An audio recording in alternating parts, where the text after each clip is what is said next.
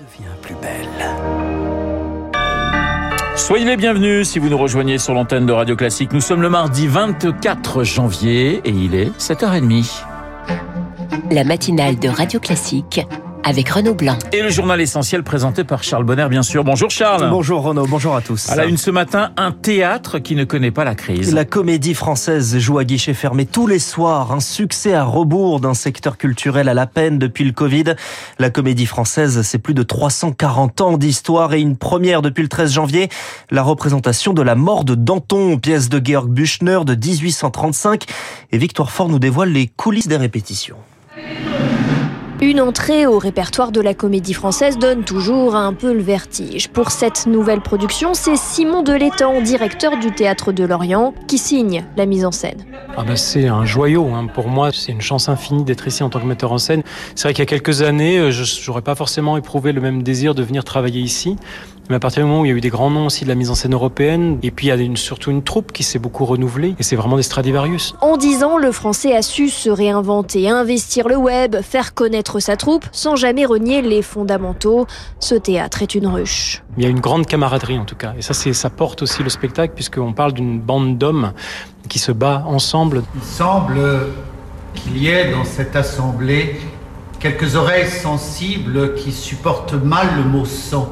Simon Delétang nous plonge ici dans la terreur menée par Robespierre et Saint-Just. Danton et ses partisans s'y opposent. C'est une pièce qui pourrait passer pour une pièce historique sur la Révolution française, mais en fait c'est un drame romantique sur le destin d'hommes qui n'ont pas réussi à aller au bout de leurs idéaux et qu'on va voir affronter la mort dans leur dernier combat. Une plongée dans la folie meurtrière qui se déroule sur les cinq petits jours de 1794 qui ont précédé la mort de Danton.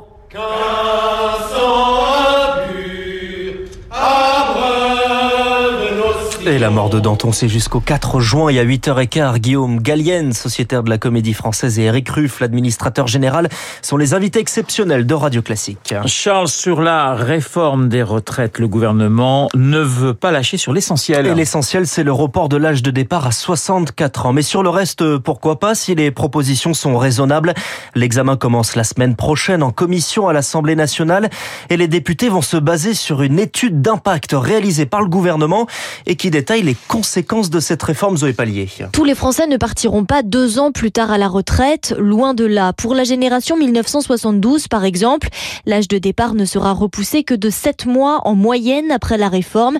D'une part parce que la loi Touraine prévoyait de toute façon un allongement de la durée de cotisation et de l'autre parce que 40% des salariés pourront toujours prendre une retraite anticipée. Une hausse contenue donc, mais inégale. La carrière des femmes nées en 1980, par exemple, s'allongera de 8 mois contre 4 mois pour celle des hommes, car aujourd'hui les trimestres validés dans le cadre des congés maternité permettent aux femmes de partir plus tôt. Après la réforme, elles devront travailler jusqu'à 64 ans minimum, peu importe leur nombre de trimestres. Une étude d'impact hein, qui nous renseigne aussi sur le niveau des pensions qui vont globalement augmenter pour euh, beaucoup de futurs retraités, Zoé travailler plus longtemps, cotiser davantage et donc toucher une meilleure retraite. Plus 0,3% en moyenne pour la génération 62, plus 1,5% pour la génération 72. Globalement, les pensions vont légèrement augmenter, mais pas dans les mêmes proportions pour tout le monde. La hausse est plus marquée pour les femmes, puisque leur carrière s'allonge plus que celle des hommes, et pour les plus modestes, avec jusqu'à 4,7% d'augmentation pour les 10% de Français les plus pauvres. Cela s'explique notamment par la revalorisation des petites pensions, 1200 euros bruts par mois, à condition d'avoir fait une carrière complète au SMIC. Les précisions de Zoé Pallier, une réforme qui va pousser 50 000 personnes à décaler leur âge de départ, selon le Haut Conseil des finances publiques. Une réforme qui ne convainc pas. Opposition ferme des syndicats qui prévoient une journée de mobilisation le 31 janvier. Le même jour est déposé un préavis de grève illimité dans les remontées mécaniques juste avant les vacances. Préavis déposé par Force ouvrière et par la CGT dont Antoine Fatiga est le responsable des domaines skiables d'Auvergne-Rhône-Alpes.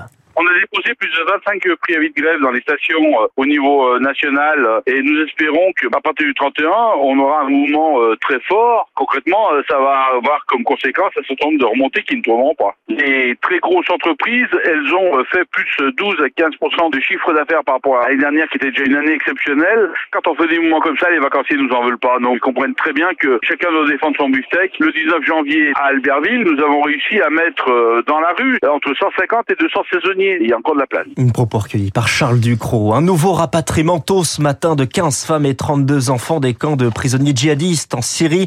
Les mineurs sont remis au service chargé de l'aide à l'enfance, les adultes à la justice. On y revient dans le journal de 8 heures de Lucille Bréau. Charles, changement de cap du gouvernement. Il n'y aura plus de dérogation pour les pesticides néonicotinoïdes pointés du doigt dans la disparition de colonies d'abeilles. La France se met en conformité avec une décision de la Cour de justice de l'Union européenne et promet des compensations pour les producteurs de betteraves sucrières. Un feuilleton judiciaire que Gérald Darmanin espère évoquer au passé les accusations de viol portées contre lui pour des faits remontant à 2009. Le ministre de l'Intérieur avait bénéficié d'un non-lieu en juillet. C'est donc la Cour d'appel qui rend sa décision à 9h. Il est 7h36 sur l'antenne de Radio Classique. La Pologne veut livrer des chars à l'Ukraine même sans l'accord de l'Allemagne. C'est pourtant une obligation car ces chars, des léopards, sont de fabrication allemande. Mais face à l'indécision du chancelier allemand Olaf Scholz, la Pologne se dit prête à se passer de cette autorisation alors que sur le terrain, la Russie revendique de petites avancées dans le Donbass. Une hémorragie chez les géants de la tech et d'Internet, des suppressions d'emplois en cascade. Microsoft, 10 000, Alphabet, maison mère de Google, 12 000, Meta, 11 000 et dernière annonce en date hier, Spotify, 600 emplois. Mais à chaque fois, la France n'est pas concernée grâce notamment, Eric Kioch, à notre droit du travail. Pendant la pandémie, les géants américains du numérique ont recruté à tour de bras, mais pas en France. Principale raison, une législation française qui rend les licenciements compliqués, longs et coûteux, avance l'avocat Bernard Lamont. Il faut euh, mettre en place une procédure, passer par des consultations auprès des institutions du personnel. Ça protège contre les mouvements euh, brutaux. Au-delà du droit du travail, le secteur des hautes technologies manque également de bras en France. 15 000 postes sont par exemple à pourvoir dans la cybersécurité, ce qui force à réfléchir à deux fois avant de se séparé d'un collaborateur. Dans le domaine de la tech, on est au-delà du plein emploi. Si on se prive de 100 développeurs, on ne les retrouvera pas facilement et ce sera coûteux. Dans un contexte d'inflation mondiale, la France a su contenir la flambée, éviter la fameuse boucle prix-salaire, de quoi rendre le travailleur français plus intéressant aux yeux des entreprises, explique Jacques-Aurélien Marciro, spécialiste nouvelles technologies chez Edmond de Rothschild. L'inflation salariale, notamment dans la Silicon Valley, a été tellement galopante qu'aujourd'hui, avoir ces équipes en France, c'est extrêmement intéressant en termes de coûts. Pour autant, la French Tech n'est pas totalement épargnée par la crise actuelle. Back Market, spécialiste tricolore des appareils reconditionnés, a annoncé se séparer de 96 collaborateurs, dont 63 en France. Eric Kioch, une machine à record. Voilà ce qu'est Kylian Mbappé, auteur d'un quintuplé hier en Coupe de France pour une victoire sans surprise contre les amateurs du pays de Cassel 7-0. Kylian Mbappé désormais co-meilleur buteur de l'histoire de la Coupe de France avec Jean-Pierre Papin et à quatre buts du record du Paris Saint-Germain. Le Paris Saint-Germain qui retrouvera Marseille en huitième de finale de Coupe de France. Côté handballeur français, eh bien, ils retrouveront demain l'Allemagne en quart de finale du mondial. C'est en Pologne et le match, ce sera à Gdansk. Voilà, OM-PSG. Donc, c'est ça. C'est hein. une belle affiche. C'est une belle affiche. Et vous voyez, je ne dis rien, aucun mot, rien du tout, aucun commentaire. Nous de verrons. toute façon, dans ce match, vous êtes neutre. Je suis totalement neutre, évidemment. Enfin bon, allez, l'OM quand même au passage. Dans un instant, les spécialistes et le spécialiste des questions internationales sur notre antenne, Christian Macarian, ce matin euh, le Burkina Faso. Ça chauffe, vous le savez, entre Ouagadougou et Paris. Il est 7h39 sur l'antenne de Radio Classique. Merci.